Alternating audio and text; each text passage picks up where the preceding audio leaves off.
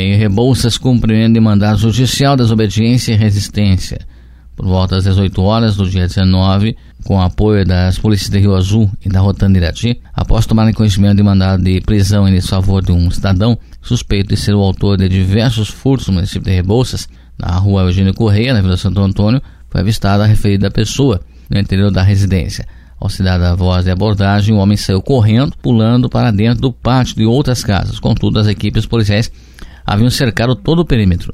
Mesmo sabendo que estava cercado, ele tentou passar pela equipe, se lançando contra os policiais e furando o bloqueio, vindo a correr pela rua sendo acompanhado pelos policiais. Durante a fuga, o suspeito acabou tropeçando no chão e caiu, causando algumas escoriações nas costas, pernas e pés.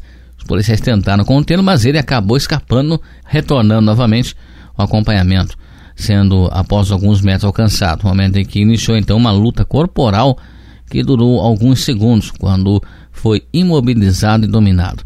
Diante do fato, o abordado foi encaminhado ao pronto-socorro municipal para cuidados médicos em seguida levado até a Delegacia de Polícia Civil de Rebouças para procedimentos cabíveis. Em Rio Azul, Fernandes Pinheiro e Teixeira Soares sem ocorrências das 24 horas.